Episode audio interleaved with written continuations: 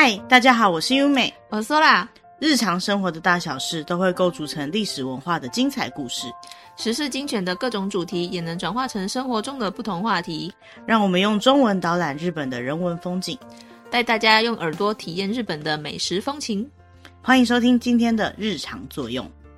今天是第一百五十集，嗯嗯，也就是我们的三周年的特辑，嗯，不知道有没有朋友从三年前就开始一直听到现在的。也太忠实了吧，太感恩了。如果有的话，请写 email 给我们，我会认真的准备一份小礼物，感谢你对我们的支持。嗯、那我想很多朋友都是在中途加入我们的啦，可能听到朋友的介绍啊，或者说刚好搜寻到我们节目。其实我们节目不好搜寻，因为毕竟它是 podcast 的节目，它上架的平台可能跟一般我们需要熟知的那种 YouTube 什么的不太一样。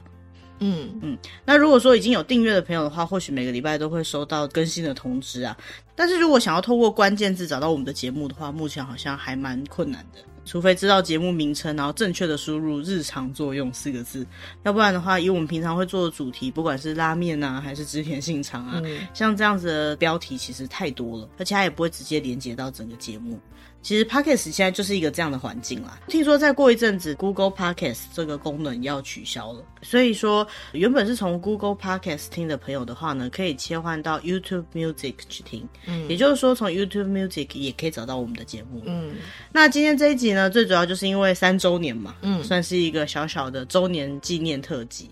那我们过去呢，因为每个礼拜都有更新节目嘛，一年就会有五十几个不同的主题。嗯，那我想就算是每一集都跟上的朋友，或者是说中间才加入的朋友，可能都会有点忘记了，有点找不到说，哎，哪一集在哪里？嗯，那就利用三周周年，我们就来一起回顾看看这一年来我们做了什么样的内容。那我相信有很多朋友可能在听的当下，想要给我们一些建议啦，或者是说听到这个主题还想要听听看我们介绍什么样的内容，但是当下可能正在通勤，正在做家事，正在开车。所以没有时间记录下来。如果听到我们的回顾，有想到这件事的话呢，也欢迎利用这个机会写信给我们。嗯，对，不管是留言还是写信，我们都一定会看的。嗯，那留言的方式其实蛮多，像我们通常在节目最后都会讲到说，我们的节目的资讯栏位那边有 email 嘛，因为我们知道大家在听 podcast 的时候，可能都是用不同的软体来听的。嗯，因为我们后台看起来的话，最多好像就是 Apple 的 podcast。嗯，对，然后 Spotify 的使用者也非常的多。嗯，但是如果说是这两个地方的话呢，它目前是没有留言的功能的，Spotify 可能未来会有啦，但是现阶段来讲，我们的节目是没有这个功能的。要找到可以留言的平台是非常的少的，所以说比较简单的方法还是记录一下我们的 email，然后写个 email 给我们也是可以的。嗯，或者是我们有一些社群软体，像是 FB 的粉丝专页啊之类的，嗯、也都可以联络得到我们。那因为我们节目其实很少有存档的，每一集节目都是线录的，嗯、所以说如果你有什么建议或者指教的话呢，可以告诉我们，那我们也会尽量以最快的速度反映在我们的节目上，嗯，希望大家可以听得开心。嗯，在回顾之前，我们来聊一下今年的感受好了。这一年来做节目里面，觉得比较开心跟比较不开心、比较痛苦的事情。嗯，先从不好的讲起，然后留下好的印象嘛。所以有没有什么觉得比较痛苦的事情呢？Sola，一个是找主题找不到的时候，在决定主题的这个阶段的时候，有时候会觉得有点痛苦，没办法很快的找到适合的主题。嗯，嗯而且有时候就算找到喜欢的主题或想要讲的主题。可能也会因为它内容准备的困难度之类的，就不是很容易。嗯，嗯，那关于主题的内容，刚好在上一集的聊天集数里面有提到。嗯，所以如果有兴趣的话呢，也可以回去听一下一百四十九点五集。嗯，那其实我们的点五集就是一个聊天的内容。以我们做节目的习惯来讲，就算聊天集数，也要有点小主题在里面。嗯，上个礼拜那一集最主要就在聊说，我们觉得有些题目不是很好选，算是一个快乐的制作节目当中的一个比较不快乐的部分。嗯，那还有什么吗？另外。另外一个，另外一个就是有时候觉得音档很怕来不及剪完，哦、自己给自己的截稿压力就对了。嗯、对，可是我觉得要不是这个截稿压力，我们可能有时候真的会偷懒一下。嗯、那也因为持续的更新，造成自己的些许的压力啦。嗯，但是同时呢，也可以感觉到这种满足感。嗯。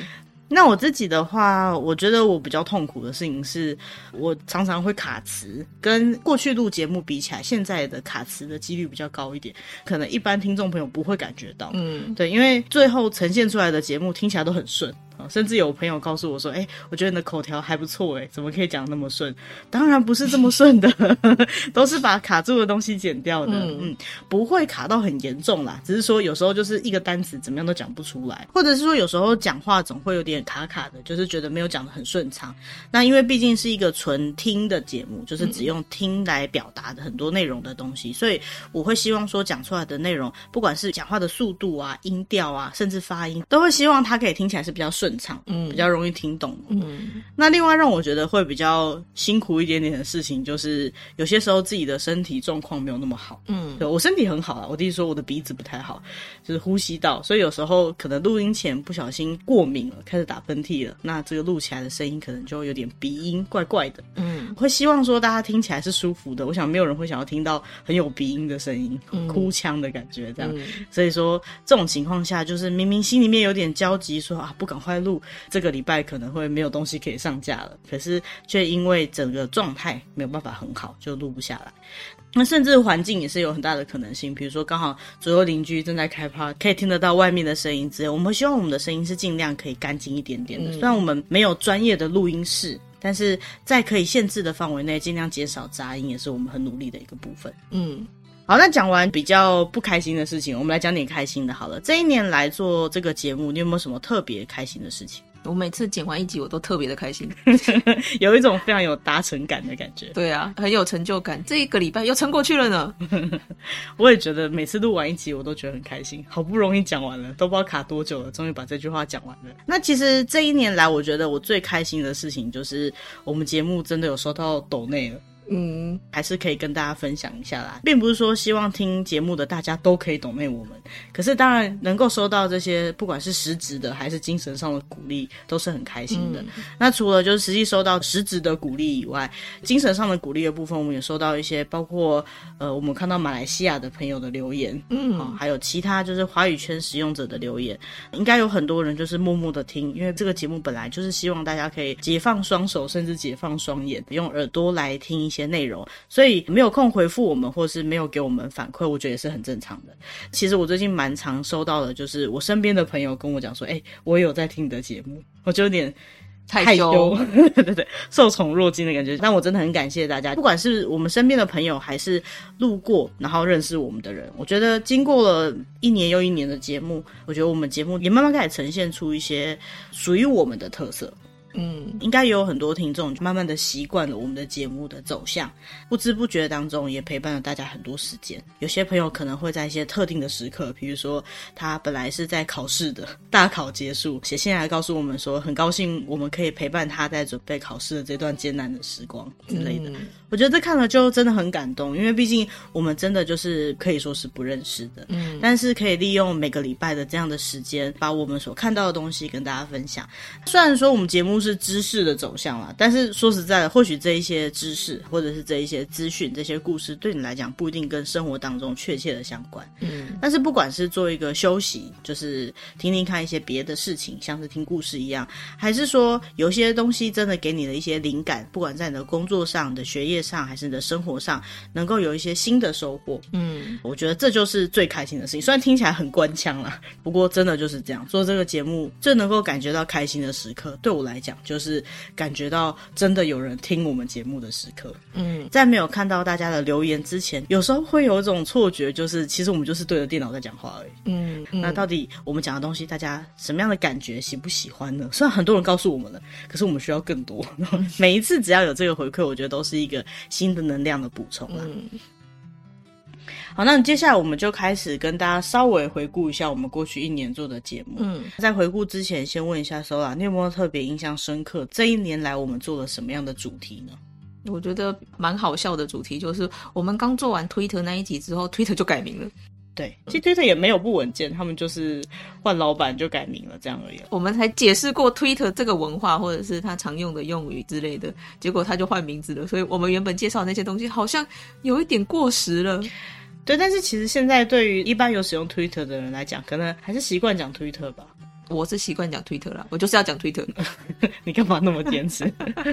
好像还很少人会改讲说他叫 X 这样子。记得上一次好像看到某个明星，他就说接下来请关注我们在 X 上面的更新哦。然后我就想说什么东西的更新？我以为那是一个叉叉，就是一个什么代号的。后来想想啊，那就是 Twitter。到现在都很不习惯。嗯，我印象很深刻，那一阵子我们在讨论说，我们到底有没有必要再多录一集去解释这件事情。哦，因为它变成 X 了，所以发推变成发 X。对对对对对之类的，就跟我们上一集聊到有些题目不好讲，有些题目不能讲这种内容一样。以概念上来讲，我们既然介绍过它改变了，就应该要讲。可是又不知道从哪里去切入这个改变，因为毕竟这个改变也没有什么逻辑可言，就是他的老板想要换名字了。嗯，我觉得其实听众在听我们的节目的时候，可能可以有一种感觉，就是我们在介绍的是我们介绍的当下的一个既定的。事实，嗯，那当然，这些节目可能会随着时间去改变。其实之前我们有提到说，有些东西如果是太过于时事了，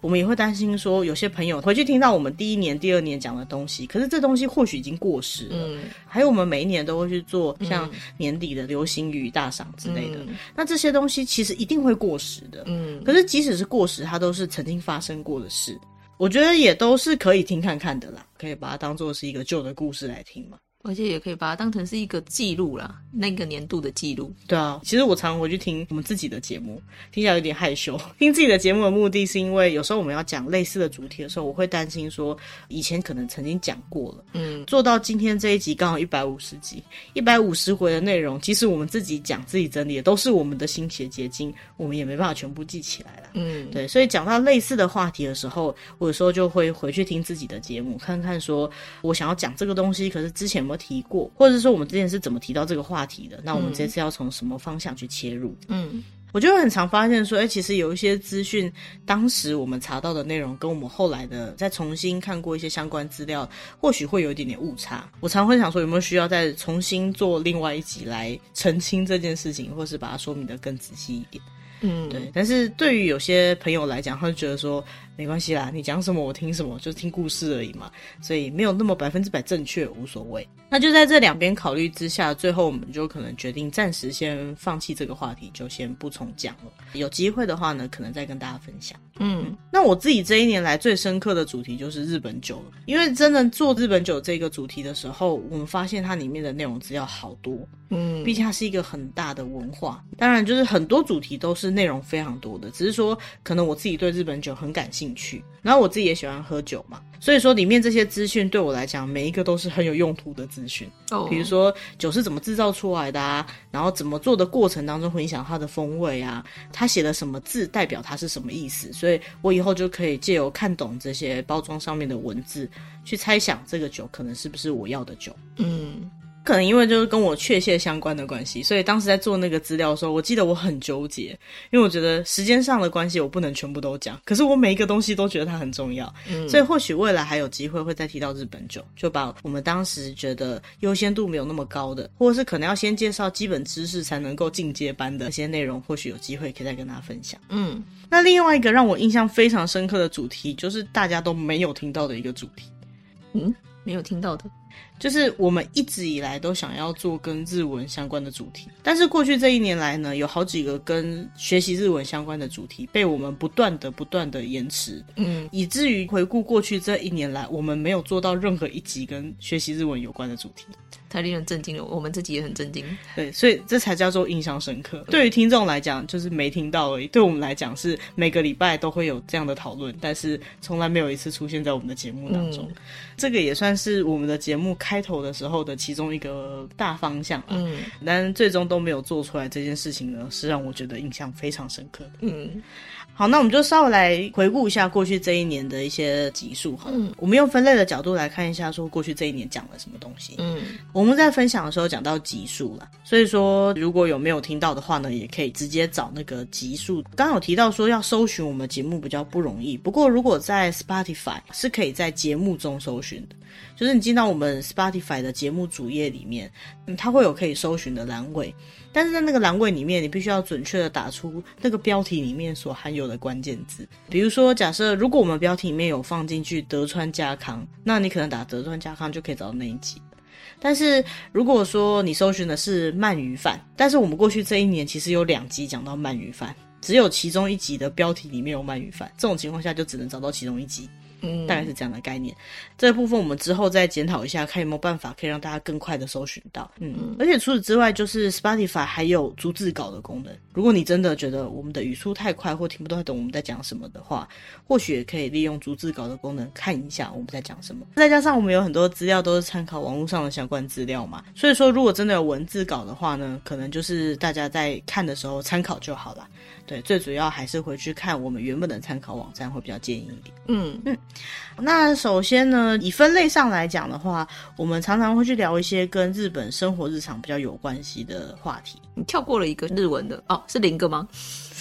对，在我们原本设定的管理后台里面是有学日文这样的一个分类的，嗯，但刚好提到这个部分是零，过去一年零级，对，就没有一集在做这个主题。那其实我们的分类多半都是靠我们自己对于这一集的感受度来分。那有一个分类呢，它最主要是在讲说我们自己的日常生活，嗯，就是说我们的经验分享啦。那在一百零四点五集的时候，那时候刚好是疫情解封的时候，嗯，所以我们时隔三年终于又到日本去玩了，嗯，然后有跟大家分享了我们去仙台玩的一些心得，嗯，然后还有刚解封的时候，日本看起来的状况是怎么样？嗯，这三年来有没有什么改变？然后在一百二十六点五集的时候，我们也是一个聊天的集数，然后有聊到说我们自己对一些自由行的安排。还有一些行程规划上面的心得，嗯、也是一个分享的技术。嗯，那再来的话，就是对我们来讲的日常，就是在第一百一十一集的时候，这个值得纪念的集数呢，我们介绍了对我们来讲算是初心，我们最一开始喜欢日本文化的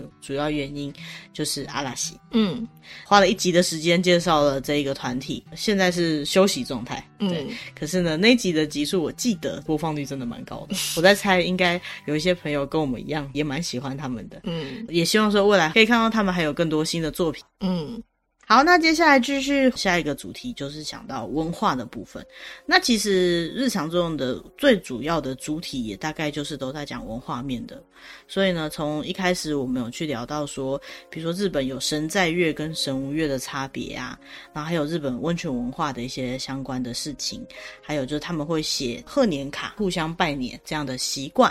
然后还有到了年底，我们都会公布流星雨大赏，纵观日本一年最大的几个新闻事件跟他们的关键字嘛。嗯，然后再来就是代表当年的一个汉字，跟代表明年的一个汉字，算是过去一年的总结。嗯。然后再来就是新的一年的开始啊，那像这样的主题，可能今年也是会有，又快要年底了嘛。嗯，那其他的话呢，我们有简单介绍了三神器，在第一百一十三集的时候，然后在第一百一十八集的时候介绍了花粉症，算是日本蛮严重的一个文明病，对日本来讲一个非常大的困扰，就是到了春天，他们就会开始害怕的东西。嗯。然后一百一十九集的时候呢，我们介绍了日本比较有名的几间出版公司，嗯，像是角川啊，或者是集英社啊之类的，嗯，如果说有在看日本的书籍，不管是漫画还是小说之类的，都可能会认识的这些出版社的名字，嗯。然后第一百二十集的时候，我们介绍了精致毛巾。嗯，其实台湾很多人对于 Made in Japan 的毛巾，大概印象最深刻，也就是精致毛巾。嗯，那我们有教大家怎么辨别什么是真的精致毛巾。那不知道有没有在大家的生活当中提供一些小小的帮助？嗯，那接下来呢，一百二十六集就是刚刚提到的那个 Twitter。现在叫 X，、嗯、那为什么会提到 Twitter？是因为日本真的很爱用 Twitter 啦。嗯，就是他们对 Twitter 的使用度跟依赖度，跟台湾的 Line 或者是中国这边的可能微博是很相近的。嗯，就是它跟生活是有确切的关系的。嗯，所以那时候才想说介绍一下，就介绍了之后名字就换了。也还好我们做的够早，不然我们这一集的题目就可能要叫 X。还好不是我们做完了之后还没上架的时候，他就说他改成 X。那我们这一集到底要不要上架呢？我们就要重录了，真的会来不及。然后再来一百二十七集的话呢，提到了阴阳师最有名的这个人物叫做安倍晴明。嗯嗯，那这一集呢也是有听众朋友跟我们点播的，就是希望可以讲类似这样的主题。嗯、那其实我们在做安倍晴明的时候，我发现有很多日本传统文化的一些蛮特别的关于信仰或者是关于一些传说故事的主题，所以有机会可能也会在接下来的节目当中跟大家分享。嗯，那接下来一百二十八集的时候呢，我们做了一集很像在做工商的集数，因为我们在介绍无印良品。嗯，那无印良品这间公司呢，真的是蛮具代表性的一个日本公司。嗯、那当初会介绍这个公司，也最主要是它在日本的市占率跟他们在零售上面的销售表现，不管是在日本还是在台湾，都很明显的可以看得出来。嗯、因为对大家来讲，可能算是比较熟知的日本企业，所以我们就从这个角度去介绍。嗯，那未来可能也会开始陆陆续续介绍一些其他的日本企业。嗯，这些都是在我们的口袋名单里面。嗯，那为什么会想要去跟大家介绍这些品牌呢？我觉得某个程度来讲，也算是一种学习跟借鉴。就是说，如果说看到别人的成功，我们可以想想看，我们有没有机会可以跟他们一样好嘛？嗯，所以说，如果你可能也是在相关的零售业界，或是制造业界，或你工作上遇到一些什么难题的话，比如说像是无印良品的这种非常在乎效率的极简式的，不管是商品制造还是销售的这种管理，我觉得都是蛮值得学习的。嗯，那接下来一百三十集我们有提到的是日本的茶道。那茶道的话呢，就必须要讲到日本的这种侘寂的文化，在一百三十一集有特别去介绍。嗯，然后一百三十三集的时候呢，就进入到夏天了，所以我们从花粉症就想到了夏季病。嗯，那那时候夏季病我们最主要提到的是说，夏季病不只是中暑这样的问题，最主要是夏天的时候，因为可能免疫系统或是其他生活习惯的关系，会让我们觉得食欲不振。嗯，然后甚至严重的影响到睡眠。影响到身体的状况，可能还会有营养不良的问题。嗯，那要怎么样去解决这个问题？可以去吃一些比较有营养的东西，是最主要想要跟大家表达的部分。嗯，那接下来一百三十四集的时候呢，我们提到了夏目漱石钞票系列。对，就是钞票上面有印的人物。那最主要他是一个近代的文学家，也很有名，有提到一些他的相关作品。那接下来到一百三十五集，我们提到日本夏天的食补，然后有提到鳗鱼饭。嗯，那其实鳗鱼饭正好在今年呢，台湾也是一个蛮大的话题的。嗯，就是台湾的鳗鱼好像没有办法外销，哦，以至于养鳗鱼的业者觉得蛮痛苦的。嗯，其实我们在节目当中也大概有提到说，为什么台湾的鳗鱼不容易外销？嗯，那日本又为什么他们要自己养鳗鱼，或者是说现在日本的鳗鱼的现状是怎么样？因为几年前有听过有人讲说鳗鱼要绝种了，嗯，讲得很严重。那现在到底是一个什么样的状况？最主要是鳗鱼饭对日本来讲真的是一个很传统的食补的食物，可能有点像是台湾的四物鸡汤。或者是 药炖排骨、羊肉炉啊、姜母鸭，就是这么理所当然的，在这个季节就应该要吃的东西。嗯，这样的东西，如果真的有一天，比如说告诉你说羊肉炉要消失了，那可能也会让大家觉得很震惊吧？对啊，对冬天吃不到姜母鸭了，你能接受吗？对啊，所以说想要跟大家分享一下，那也刚好就是讲完这个之后，台湾的新闻突然间变得都是这个相关的话题。嗯。是我们先开始讲的，我们没有去蹭话题，我们真的是原本就设定好要讲这个主题，然后只是刚好在那个时候上架，上架之后那一阵子新闻都在讨论这件事情。可是因为那个时候也就是鳗鱼季啊，对，正好日本也是鳗鱼季啦。那时候出了这个主题之后，刚好跟朋友聊天的时候，我就有聊到这个里面内容，比如说讲到说台湾的鳗鱼业者是怎么样的状况，我朋友就用那种很惊讶的表情看着我，他说：“你连对这个都有研究啊？”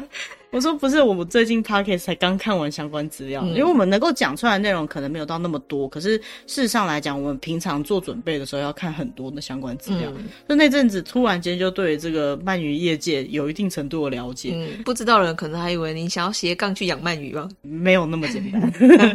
那再来一百三十七集的时候呢，我们又分享到神社寺庙结缘品的这个玉珠印。嗯，玉珠印最近真的是蛮有话题性的。如果说你在日本代购网站上面，还蛮常可以看到玉珠印的代购。嗯，就是因为他们现在有很多神社也想要多一点特色跟收入嘛。嗯，所以就设计了很多很漂亮的玉珠印，可以让大家做个纪念，然后也跟神明结个缘。嗯，对。那虽然说我们在节目里面有提到说玉珠印最好还是自己去拿最有效啦，可是其实那些代购的玉珠印，我觉得也是很。值得收藏的，毕竟你也不可能随时随地各个季节都可以跑到那个寺庙去一趟，反正可以去跟神明结缘都是好事嘛。嗯，大家如果有兴趣的话呢，也可以开始进行玉珠印的收集。嗯，那接下来又是一个企业特辑，一百三十八集我们提到摩斯汉堡。嗯，那摩斯其实对台湾来讲也是非常熟悉的日本品牌之一了。嗯，我们有去提到说摩斯跟一般的素食餐厅比较不一样的地方，虽然叫素食餐厅，但它一点都不快。而且他自认为他不是素食餐厅，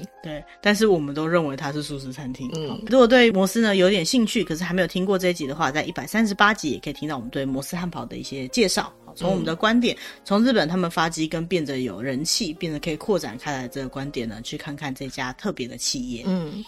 接下来一百四十四集跟一百四十五集其实是对应的，不知道大家有没有发现？就是我们常常讲说猫猫跟狗狗。一百四十四集我们介绍了一些日本犬，啊、嗯，也就是说比较主要的起源是在日本的一些特殊的犬种，嗯，比如像柴犬等等的。那一百四十五集呢，照理讲就应该要介绍日本猫嘛，但是我们觉得日本猫的印象就是招财猫，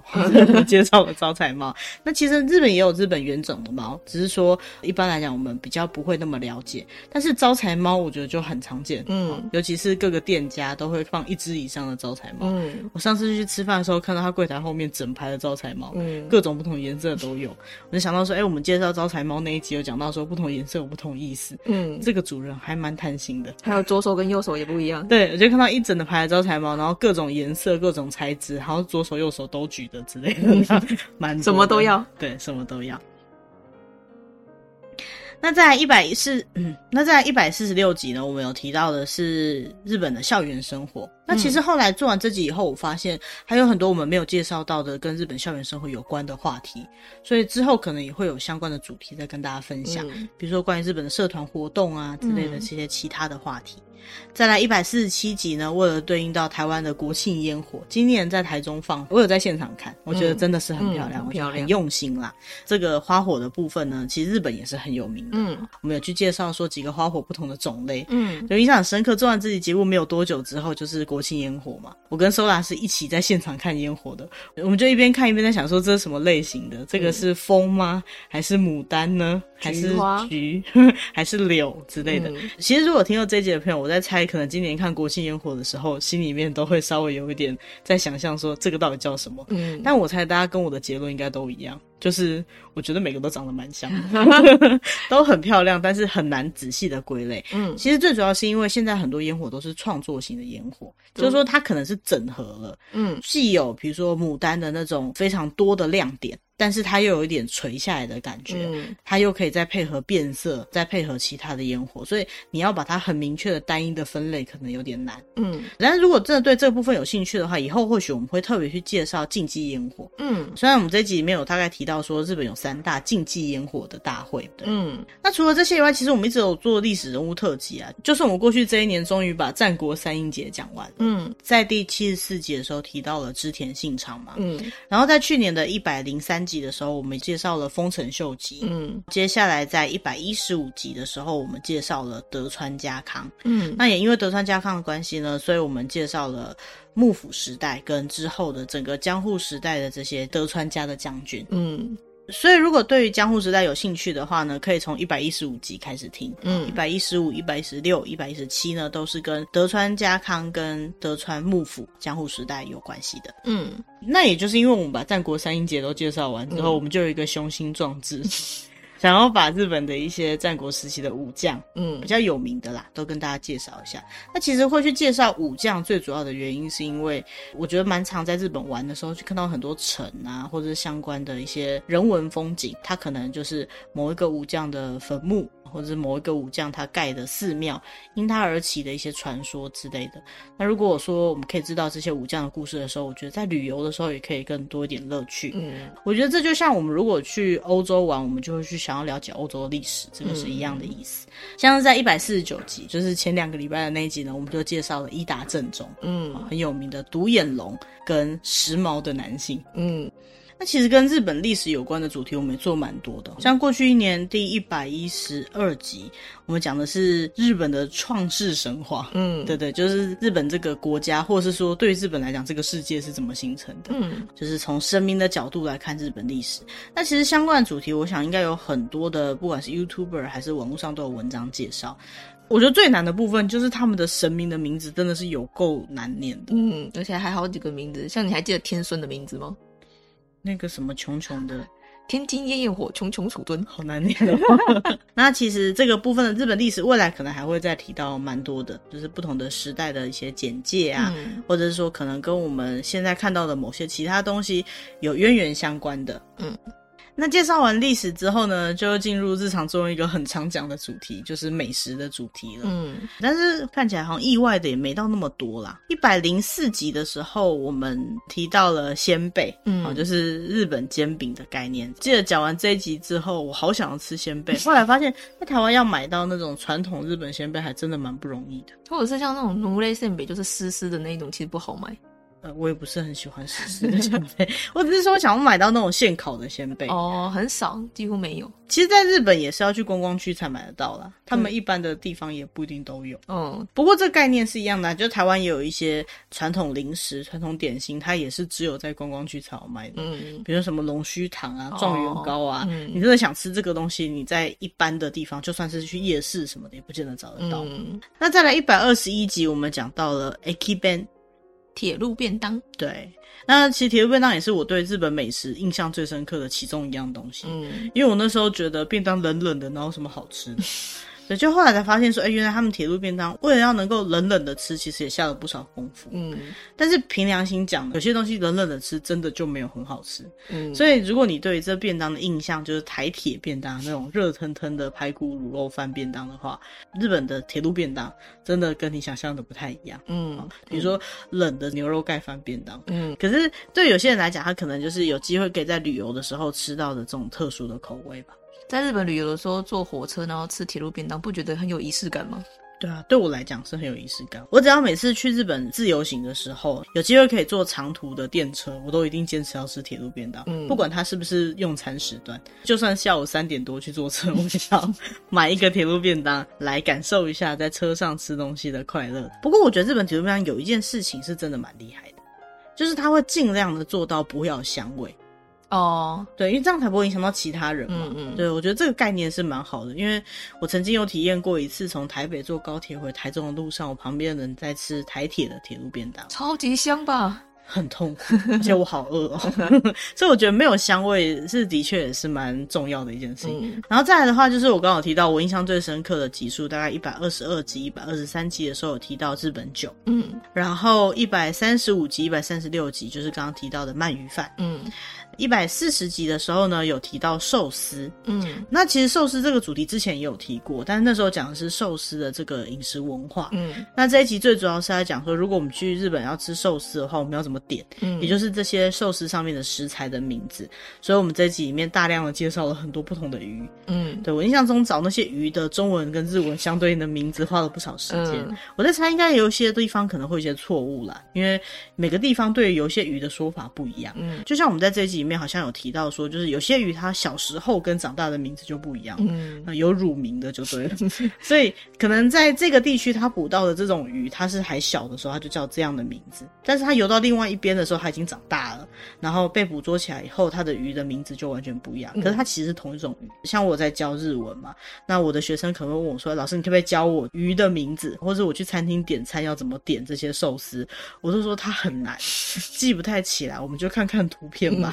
你觉得那看起来好吃就点吧。对啊，因为有时候吃寿司就是吃当季的。我记得我们在那期节目的最后有讲到，嗯、所以如果真的不知道该怎么点的话，就点欧斯斯内吧。就是老板推荐的，这是没错。或者 omakase，对 omakase，交给老板去决定。嗯，那再来一百四十八集呢，我们有提到了味增，嗯，好，这个日本很重要的一个调味品。嗯，其实味增有很多不同种类，这个部分我们早就知道了。所以在做味增这一集的时候，我有一点很像在做日本酒的那种期待的感觉。嗯，因为我自己也很想知道，我到底要买味噌要怎么调。嗯，那日常作用除了我们今年都偷懒的学日文的部分，然后历史、美食、文化以外，还有一个蛮常做的重点就是旅游相关。那旅游相关的集数呢，在过去这一年，就是我们在解封之后的第一趟行程，我们两个是去仙台湾，嗯，所以有大概介绍了宫城县那边的相关的资讯，比如说要去哪里玩啊，要吃什么东西，这个放在第一百零六集跟一百零七集。然后我们也用非常简短的方式跟大家在一百一十四集的。的时候介绍了北海道整个人文地理相关的资讯。嗯、那其实北海道很大，嗯、分隔各个区域呢，还有很多东西需要介绍的。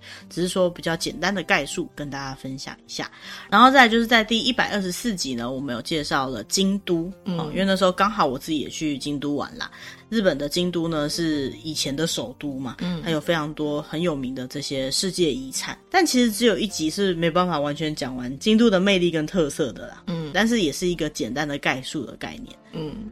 那接下来一百二十九集呢，我们反过来去介绍说，在日本流行的台湾食物。嗯，那其实我最近有遇到有一些朋友，他们去日本旅游的时候，跟我讲说，他想在日本吃吃看台湾料理。我是说，也不用这样。如果你是在那边常住的话，可能真的有时候会想念。可是你去日本旅游的话，你回来就可以吃得到了吗？可是有些朋友是说，他们知道说在日本吃到的味道可能会跟在台湾不一样。嗯，他们会想知道说，哦，一样这样的食物，以日本的食材、日本的水下去做的鸡排或者是珍珠奶茶，会不会有点不太一样？这样、嗯、也是一个尝试啦。但是因为日本的流行的台湾食物，有些真的需要排队。嗯，所以如果说你是觉得排完队然后吃到的东西就是要很好吃的话，我觉得这个就不一定了，因为毕竟这些东西在台湾是不用排队的。嗯、那一家店到底好不好吃也不知道，可能就会有点浪费我们旅游的时间。我印象很深刻，就是我们之前在去晴空塔，就是 Sky Tree 玩的时候，刚好遇到一个台湾的祭典，然后我们在那个晴空塔外面的广场上面稍微坐一下，当我们耳边听到的全部都是台湾的流行音乐，嗯，啊，像五月天之类的这样，嗯、还有台语歌。嗯，我就觉得好有违和感哦，因为像我眼前是日本很有具代表性的建筑物地标哎，但是我听到的是台湾的歌，很熟悉的音乐，你就会觉得。我到底是在台湾还是在日本呢？对啊，而且我看到很多台湾的摊贩的那种样子，嗯，他们可能特别要做出像台湾夜市的感觉。虽然我是没有去买那些食物来吃，因为太晚到了，也都没有开了。但是我觉得当下的那种违和感也是让我印象很深刻。我去那么多趟 Sky Tree，就是晴空塔，印象最深刻就是那趟。然后再就是一百三十二集的时候，我们有介绍日本的国家公园，嗯。那其实日本的国家公园真的蛮多的啦。如果有到日本去旅行的话，很难完全没有走进任何一个国家公园。嗯，对，至少富士山就是其中一个嘛。嗯，对，所以如果稍微可以了解一下这些国家公园的特色的话，再安排相关地区的旅游行程也是比较容易的，也比较好玩一点。嗯，那接下来呢，在一百四十一集的时候，我们跟大家介绍了神奈川，嗯，就是东京旁边的县，就是像横滨，还有就箱根那些很有名的观光客会去的地方，也都在神奈川。那一百四十一集最主要在讲神奈川的一些历史，一百四十二集呢就接着讲它的观光篇，然后一百四十三集介绍它的美食。嗯，那为什么会花这么长的时间来介绍它的集数呢？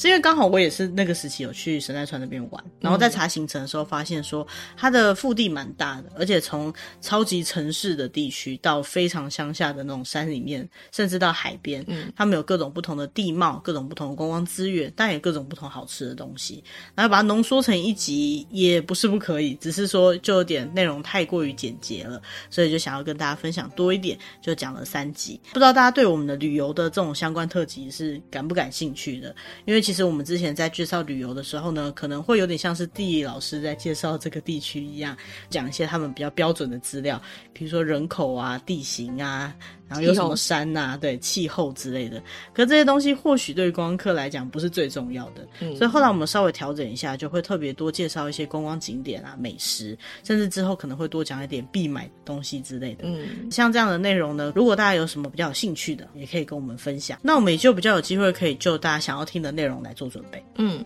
好，那讲到这边的话，就大致回顾了我们过去这一年来做的主题了。嗯，不知道大家来讲是都很熟悉，还是有很多东西还没听过的？我有听到有好多朋友跟我讲说，哦，你们的节目更新了好多，好快哦，我到现在才追到第六十集之类的。其实我们的节目不一定要照顺序听啊。嗯，我是真的这么觉得，就是说你可以点你有兴趣的听。那如果说你怕有漏听的集数，照顺序也是一个不错的方法，甚至反序也是不错的。嗯，我们会尽量的在每一集节目里面都让。它可以单独的是有意思的，嗯，就是尽量不要有一定要听过哪一集再来听哪一集的前提，嗯，那如果真的有这样的状况的话，我们会在节目一开始的时候就跟大家讲说，哎，这一集可能是接续哪一集的内容，所以你可能可以先去听哪一集再过来听这个，嗯，但是毕竟这又不是课程，哈，也不是什么非常的严谨、很严肃的知识，所以说不管是哪一集，我觉得都是可以根据心情、根据你的喜好去听的。嗯，今天为什么会做回顾？除了就是又满周年了，来回顾过去这一年以外呢，另外一个部分也是这一集上架的时间呢，就是我们的三周年。嗯，其实回想起三周年的上架的那一天，可能每一年都会再讲过一次这个话题。当时真的是有点刻意赶鸭子上架的，对，因为我们呃有想要做这样的企划，其实过去。好久好久以前就有可能有聊过了，但是一直都没有决心下去做，因为毕竟它是一个需要花上很多精神的工作，然后再加上可能我们也都不是那种非常外放性的性格，呃，很急于想要表现，所以我们才会选择这种纯用声音来表达的节目。嗯。那就这个部分来讲呢，我觉得从那时候因为一些刺激，因为一些想法啦，就突然间开始做这个节目，慢慢的去修改节目的风格，然后一路走到现在。其实我自己也感觉到这个节目开始慢慢养成了他自己的样子。有时候我们在整理主题或者在讲内容的时候，我们会讲说，哎，这好像跟我们平常的形象有点不太一样。可是事实上来讲，这个形象可能并不是只跟我们两位主持人的形象不一样，嗯，就是只说，嗯，这样的内容好像对于我们节目的受众可能会觉得好像不是他们喜欢的，或者是说跟平常不太一样的感觉。所以包含聊天，我们都聊得有点小心谨慎的，怕大家会觉得我们太吵，或者是哦，原来你们是这样的人呐、啊。至少我希望每一集听起来都是舒舒服服的。嗯，我觉得对我来讲，虽然三年并没有很长很长。可是每个礼拜一集的更新，然后每次更新的那些烦恼跟努力，都是花了很多的心思的。那我对我自己的期待，就是希望我自己可以不要改变那个初衷。嗯，就像我几乎每一次特辑或者是聊天的集数里面都会提到的，就是这是一个两个人做的一个很简单的节目。那两个人的节目如果有三个人听，我就觉得赚到了。那现在有这么多人在支持我们的节目，在期待着我们的更新，我觉得已经很幸福了。但是我觉得相对的也是慢慢的，因为节目开始有一些人在期待了，或者是说我们创造出一个属于我们自己的节目、自己的品牌、自己的风格，所以因为有些些期待，我们在做节目又变得更加的谨慎，而且我有一点感觉到责任感。但这个责任感并不是说每个礼拜一定要更新的这种责任感，而是每一个礼拜的节目，我希望都能够言之有物的，然后尽量不要去说错太多内容。然后不要太偏颇的立场。那也是在听众变得更多的情况下，有很多朋友真的是比我们自己都还要更仔细听我们自己讲的话。因为虽然我们自己做完的节目都会做校稿，可是有些朋友还是会帮我们找到我们讲错的地方。嗯，真的是非常感谢这些朋友，因为只有你们这么认真的听，我们才有机会发现到这些错误。但是因为录制的关系，所以我们很难真的去修改节目中的内容。我们会把它显示在节目的资讯栏位那边。所以如果你有听到有什么我们刚好讲错的，或者是刚好讲到您的专业，你觉得需要补充什么东西，请不要吝啬，一定要告诉我们。我真的很希望可以利用这个小小的节目，然后去整合一些比较有效的资源跟观点。最主要就是，如果你有什么想表达的，可以告诉我们，那我们有机会可以利用这一个小小的平台、小小的空间，跟更多人去分享一些我觉得相对来讲比较美好或是比较有用的东西。嗯，呃，节目虽然小小的，小归小，但是可以更自然的、更从容的做自己想做的内容。嗯。当然，谁也不知道说未来会有什么样的演进方向，但我希望能够一直不要忘记这个初衷。大概就是今年现在这个三周年的当下，我觉得最想要提醒自己，也告诉自己的事情。嗯，那说完，你有没有什么三周年的期许跟 自己的感想呢？我觉得最希望的就是，如果可以维持现状就好了，在我的能力所及之内，可以把现在原本有的东西能够继续做下去，我就觉得就有达到我的期许了。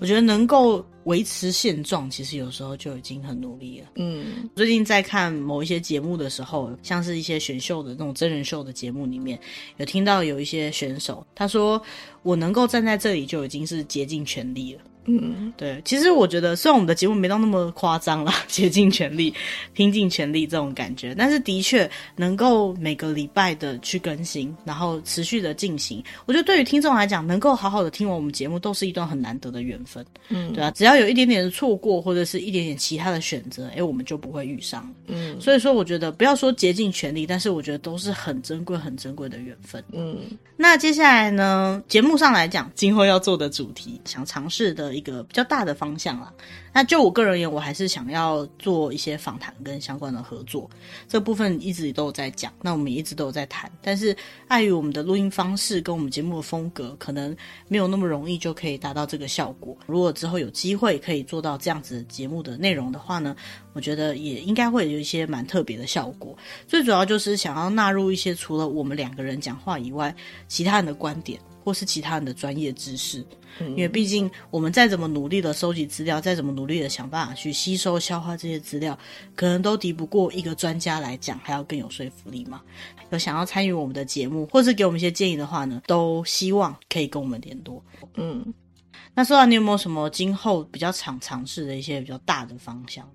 应该就是之前有讲过的比较时事性的，有点像是譬如说一周的周记这样的感觉。只是我们才刚讲过，有一些时事的话题，我们发现好像不太能讲，所以也不知道这样子的方向是不是真的可以做得到了。嗯，我觉得首先是我们要先解决每个礼拜都压线赶稿的这个状况。对呀，对，先有余力可以不要压线赶稿，我们才有机会可以再多做一些别的项目。嗯，所以我刚刚本来以为你想要讲的是，希望我们可以有一个比较专业的录音室之类的，不会被打扰的录音，这样就不用一直中断。还是说我们有剪辑师来帮忙剪，这样就不用担心做不出来。可是我们现在都是付出我们的热情而已，所以这方面可能有点困难，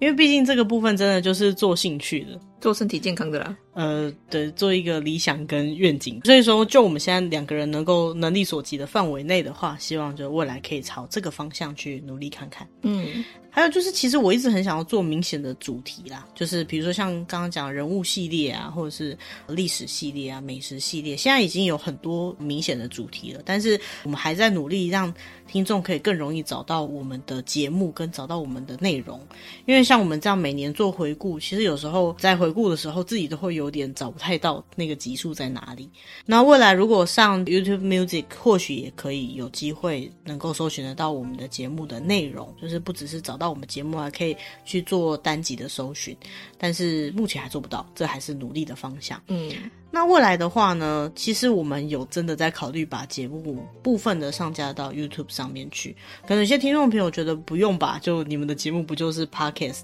以这个为主角了，还要做 YouTube 吗？但我觉得有些东西如果有机会可以呈现画面的话，或许可以有不同的效果。那如果上 YouTube 的话，其实它的内容可能也跟我们现在模式是接近的，比如说可以把它剪辑成影片的一些照片啊，或者是相关资料在上面，就直接把我们原本的集数内容稍微编辑，或者是直接。直接上传也说不定。呃，除了这部分以外呢，呃，我们目前也在建构官方的 LINE 的账号。嗯，其实官方赖账号最主要的目的就是你们的留言跟回馈可以直接被我们看到，嗯，比较直接，比较直观一点。然后再来就是我们可能会利用一些方式让大家有机会搜寻关键字。其实我们在每一集的节目上面都有标注一些 hashtag，就是标签。但是这些标签呢，也在大部分的平台上面都是看不到的。嗯，那为什么刚刚一直在强调说要找到某一集呢？可能有些人觉得听过就算了，可是或许你可能真的就是哪一集想要回味一下，或者想跟朋友分享的。时候找不到也是蛮困扰的事情。那这部分就等到准备完成之后，我们再跟大家分享。像是 IG 或者是 FB 的粉丝专业，或者是我们自己的社群平台。所以到时候如果有相关资讯出来的话，有兴趣的话也欢迎加入我们的官方 LINE。那除了可以收到一些第一线的上架通知啊，还有做到我们刚刚讲的搜寻相关的功能以外呢，或许也可以在那边我们可以分享一些平常节目上面比较没有办法呈现出来的其他的资讯在上面。嗯，那以上就是我们三周年的一个算是小小的特辑吧，嗯。嗯，最后还是那句话，就是我们真的很希望可以跟有听我们节目的朋友有更多的互动，所以如果有什么想要告诉我们的事情，不管是利用我们的社群平台，还是用我们的 Podcast 的留言的方式，或者甚至是直接写 email 给我们，都是非常的欢迎的，嗯。那我们会定期上传新的集数，或找更多有用有趣的话题。如果你喜欢我们的主题，也欢迎按赞、订阅跟分享哦。好，反正总之就是谢谢大家的收听。嗯嗯，过去三年谢谢大家，那未来也请多多指教。嗯，よろしく，よろしくお愿いします。嗯，好，那今天的主题就到这边了，希望大家会喜欢。嗯，那就下个礼拜见喽，拜拜，拜拜。